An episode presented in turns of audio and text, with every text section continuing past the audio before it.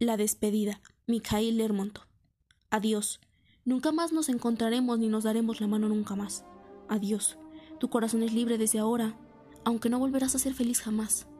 Sé que palpitará de nuevo, con ímpetu doloroso tu corazón, cuando oigas el nombre de aquel amigo que ya hace tiempo desapareció.